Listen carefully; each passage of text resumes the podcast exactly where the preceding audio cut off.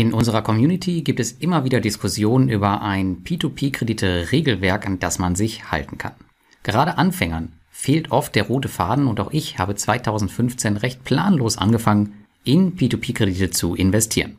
Zu neu war die Anlageklasse und die Plattform, als dass es Sinn gemacht hätte, sich hier irgendwelche Regeln zu setzen. Ebenso war mein Portfolio noch deutlich kleiner und ich musste mir um ein paar Euro im Verlustfall keine Sorgen machen.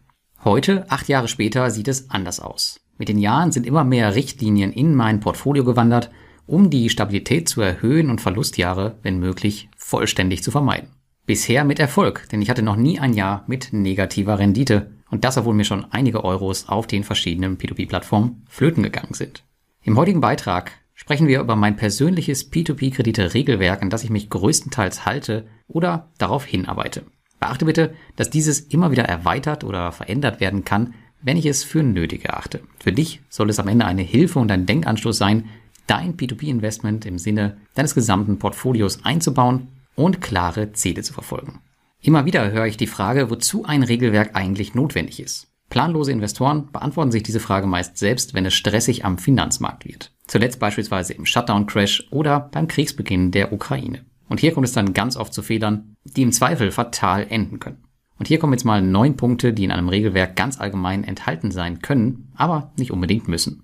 Zuerst haben wir die Definition der Anlageziele. Das heißt, was der Investor durch Investitionen erreichen möchte. Zum Beispiel Kapitalerhalt, Ertragsmaximierung, Diversifikation. Danach kommt die Festlegung der Anlagestrategie. Also wie der Investor beabsichtigt, die Anlageziele zu erreichen. Zum Beispiel mit der Auswahl von Anlageklassen und der Allokation von Kapital. Als drittes haben wir die Definition der Risikotoleranz und Festlegung von Regeln zur Risikokontrolle, zum Beispiel maximale Verlustgrenzen oder Diversifikation. Als viertes kommt die Festlegung der Anlageklassen, in die man investieren möchte, zum Beispiel Aktien, Anleihen, Immobilien, Rohstoffe oder halt P2P-Kredite. Als fünftes legen wir den Anlageprozess fest, das heißt, wie Investitionsentscheidungen getroffen werden, zum Beispiel auf Basis einer Fundamentalanalyse oder technischer Analyse oder halt auch einfach der Glaskugel. Als sechstes haben wir dann die Fixierung der Asset-Allokation, also wie das Kapital zwischen den verschiedenen Anlageklassen aufgeteilt wird.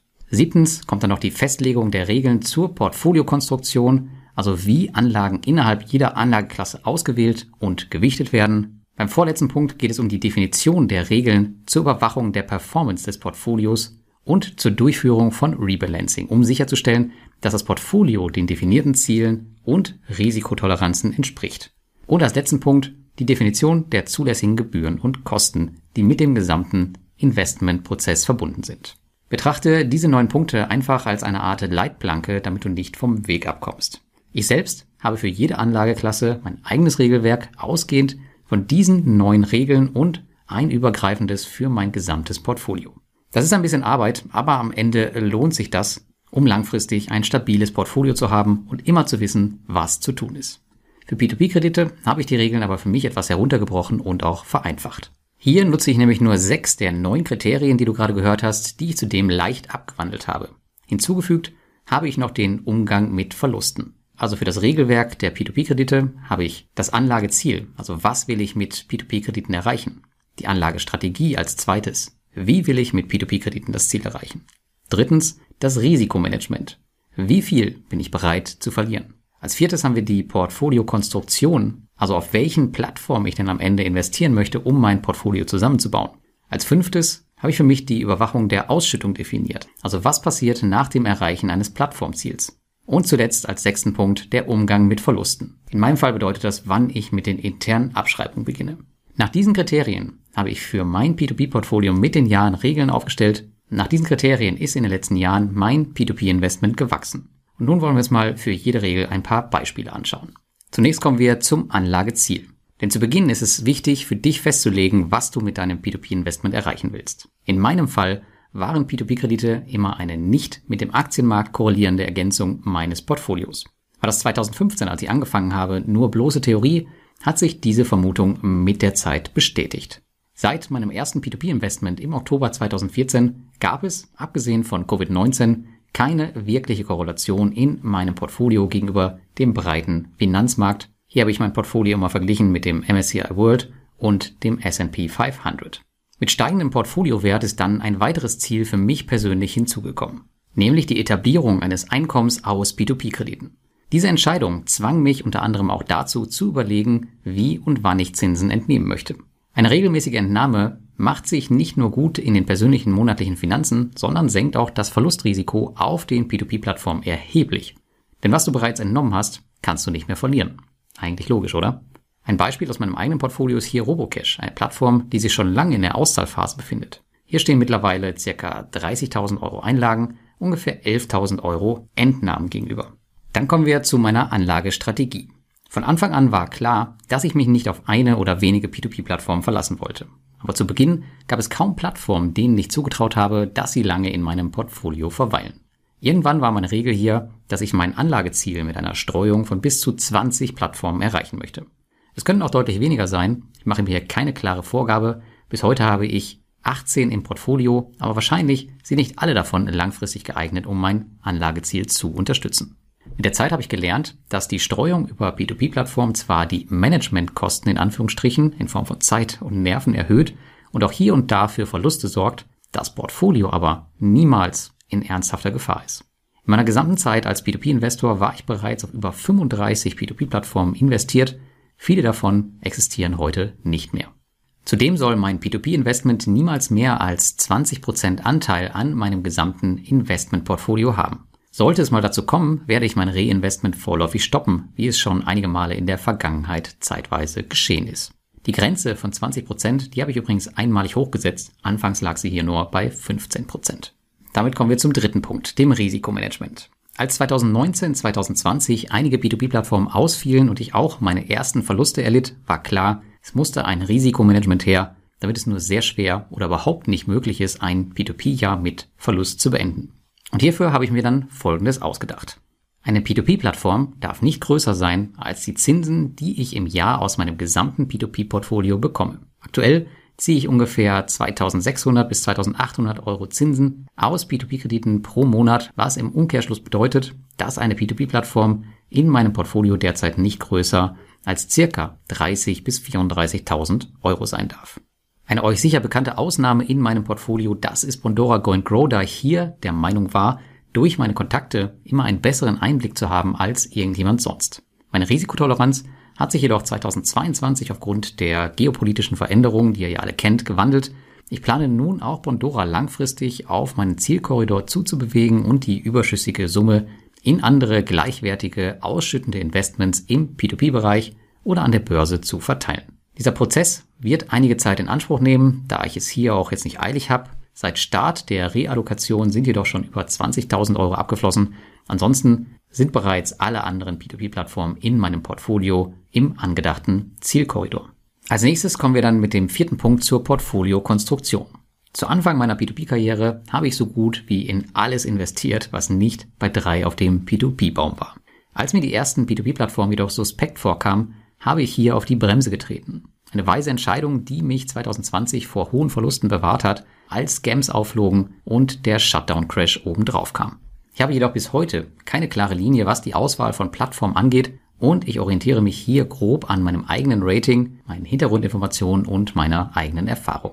Jedoch tendiere ich klar dazu, mehr auf P2P-Plattformen zu investieren, die schon länger am Markt sind. Ich investiere auch gerne in P2P-Plattformen, wo ich das Gefühl habe, dass die Dinge anders angehen. Income Marketplace war beispielsweise so ein Fall, als sie gestartet sind. Auch wenn Plattformen vom Start weg jetzt reguliert sind, gibt es mir persönlich das Vertrauen, dass man hier etwas früher starten kann, da die Regulierungshürde für Scams in der Regel zu hoch ist. Im heutigen Blogbeitrag findest du auch eine Liste meiner P2P-Plattform der Größe meines Investments nach. Und es ist sicherlich kein Zufall, dass die ältesten Plattformen in der Regel auch gleichzeitig meine größten sind.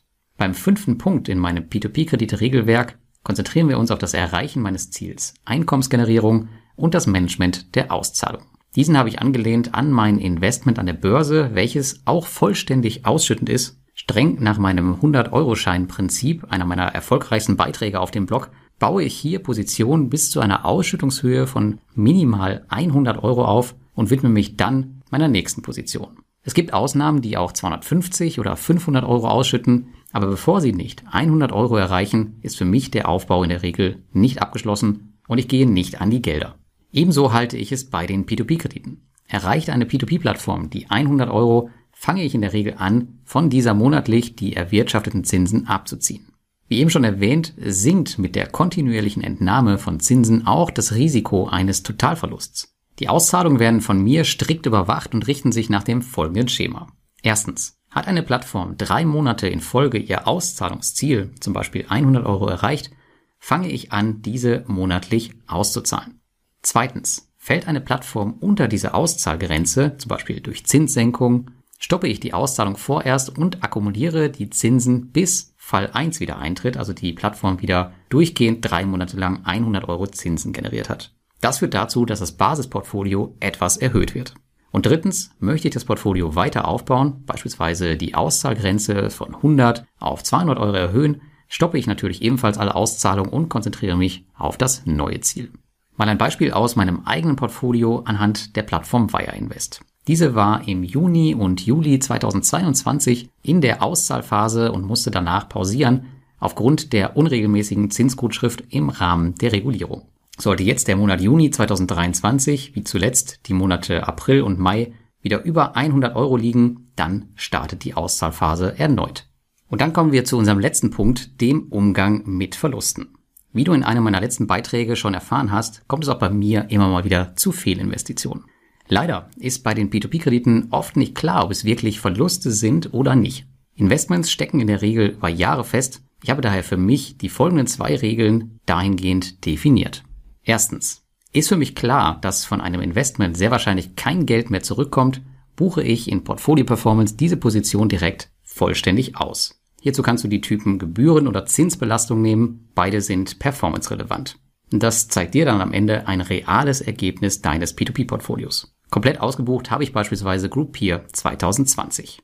Und zweitens ist nicht absehbar, ob ein Investment je zurückkommt, warte ich in der Regel ein Jahr ab und beginne dann monatlich mit 5% Abschreibung. Auch hier nutze ich wieder die Zinsbelastung. Ein Beispiel dazu aus meinem eigenen Portfolio. Der türkische Kreditgeber Vovo ist auf Mintos im Dezember 2021 ausgefallen. Ein Jahr später steckte das Geld noch immer fest. Ich habe dann, nicht ganz nach zwölf Monaten, angefangen rückwirkend für 2021 eine Zinsbelastung aufzubauen, da hier ja der Ausfall stattgefunden hat. Und diese Verlusttöpfe nicht nur für Vovo, sondern auch für alle anderen Kreditgeber oder Plattformen, die erhöhe ich monatlich um 5%, sodass der Betrag nach spätestens 20 Monaten ausgebucht ist. Sollte der Betrag oder ein Teilbetrag dann irgendwann dennoch zurückkommen, nehme ich den entsprechenden Eurowert wieder von der Zinsbelastung runter und meine Performance ändert sich auch entsprechend positiv. Nur so bekommt ihr einen ehrlichen Wert über eure tatsächliche Performance. Schleppt die Verluste bitte nicht jahrelang mit euch herum und rechnet euch euer Ergebnis schön, sondern verabschiedet euch einfach frühzeitig davon. Es macht in der Gesamtabrechnung am Ende den Kohl nicht fett. Wenn das der Fall sein sollte, dann macht ihr irgendwas grundsätzlich in eurer Portfoliokonstruktion falsch. Also solltet ihr ernsthaft in P2P-Kredite oder auch in Aktien und ETFs investieren, dann kann ich euch wirklich nur ans Herz legen, für euch feste Regeln für den Umgang mit eurem Investment zu definieren. Hiermit werden jegliche Zweifel ausgeräumt und ihr wisst, wie ihr euch wann zu verhalten habt. Eure Rendite wird es euch am Ende danken. Betrachtet das Regelwerk jedoch nicht als starres, sondern als ein dynamisches Konzept. Es wird mit eurer Erfahrung, Fehlern wie Erfolgen stetig wachsen und sich hier und da auch noch verändern. Ich habe beispielsweise meinen P2P-Anteil von 15 auf 20 Prozent angehoben, weil ich der Meinung war, dass ich fähig genug in diesem Bereich bin, um auch einen größeren Betrag oder Teil meines Portfolios hier erfolgreich verwalten zu können. Wenn das noch nicht genug Regelwerk-Input war, dann haben meine Kollegen Luis Pazos und Anton Gneupel auch noch einen ausführlichen Podcast dazu gemacht, bei dem du noch einmal weitere Tipps bekommen und für dich umsetzen kannst. Die entsprechende Folge von den beiden, die habe ich dir in meinem Blogbeitrag und auch in den Show Notes nochmal verlinkt. Jetzt würde ich natürlich gerne wissen, wie es bei dir aussieht. Hast du bereits Regeln für dein P2P-Investment oder vielleicht eine Ergänzung für mich? Dann schreib es jetzt in die Kommentare unter dem Blogartikel oder dem YouTube-Video.